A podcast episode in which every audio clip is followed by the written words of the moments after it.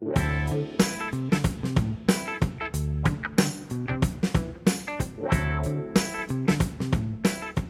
desavisados, o ano de 83 foi um mar de rosas, mas um olhar mais atento revela que isso está longe de ser verdade. O campeonato nacional daquele ano, então chamado Taça Ouro, foi disputado por 44 equipes, que precisavam passar por três fases de grupos antes do derradeiro mata-mata nas quartas de final. E apesar de ter avançado as duas primeiras fases desse brasileiro e estar liderando o seu grupo na Libertadores, o Grêmio sofria com algumas turbulências no primeiro semestre de 83. Espinosa não conseguia definir a formação ideal. Renato sofria com lesões, além do problema da sua lendária indisciplina. A defesa tricolor também recebia críticas. Paulo Roberto era convocado para a seleção, mas sobrava no banco de reservas e reclamava publicamente disso. Para piorar, o goleiro Remy tinha atuações inconstantes, motivando a busca por um substituto. No dia 30 de abril de 83, pelo brasileiro, o Grêmio recebeu a Ferroviária no Olímpico. Era a última rodada do grupo S, que tinha ainda Sport Recife e São Paulo. O time do interior paulista já estava eliminado e o Grêmio precisava só de um empatezinho para passar para a próxima fase. A tarefa tricolor parecia simples, mas motivada pela promessa de uma vultuosa mala branca vinda do esporte e do São Paulo,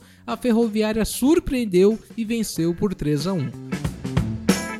O Grêmio está fora da taça de ouro. Precisava só do empate e, mesmo jogando em casa no Estádio Olímpico em Porto Alegre, perdeu para a Ferroviária de Araraquara. Vamos então aos gols e à conclusão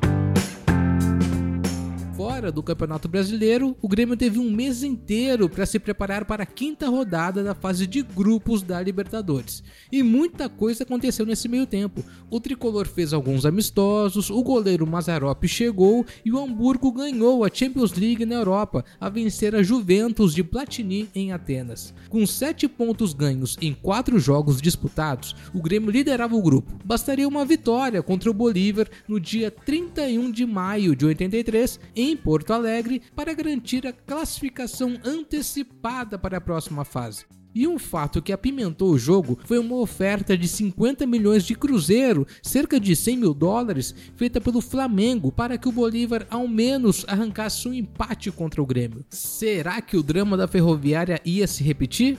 Bom, toda essa polêmica se esvaiu com poucos minutos de bola rolando. Antes que se completassem 10 minutos de partida, o Grêmio já vencia por 2 a 0 primeiro com Tita, depois com Tonho, de cabeça, aproveitando um cruzamento de Caio. O time relaxou com a vantagem prematura e o Bolívar descontou aos 12. Silva entrou livre pela área e encobriu o goleiro Beto no exato momento em que De Leon era atendido fora de campo. 2 a 1. Ainda assim, o Bolívar não chegou a ser uma ameaça. O Grêmio foi amplamente superior e chegou ao terceiro gol aos 23 da etapa final. Renato cruzou da direita, Oswaldo tentou encobrir o goleiro, mas foi Tita que pegou o rebote e finalizou o placar. Bola movimentada para a China. China vai entregar agora pelo lado direito para Paulo Roberto. Paulo Roberto parou. Paulo Roberto entregou para Renato. Renato pela ponta. Vai cruzar. Cruzou. Atenção. Entrou e vai tentar completar. Levantou uma bola. Espalma o goleiro. É gol! Tita!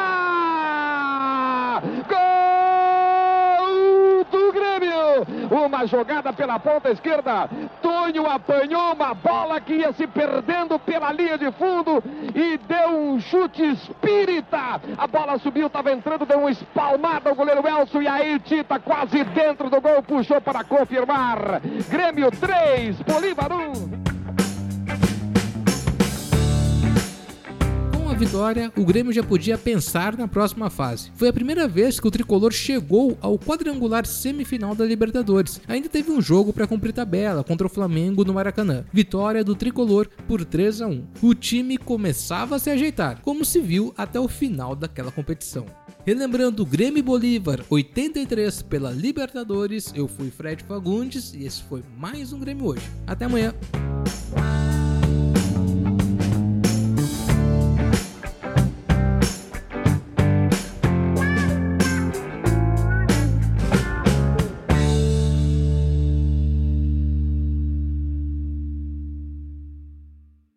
Você está ouvindo uma produção Altia Podcasts Criativos.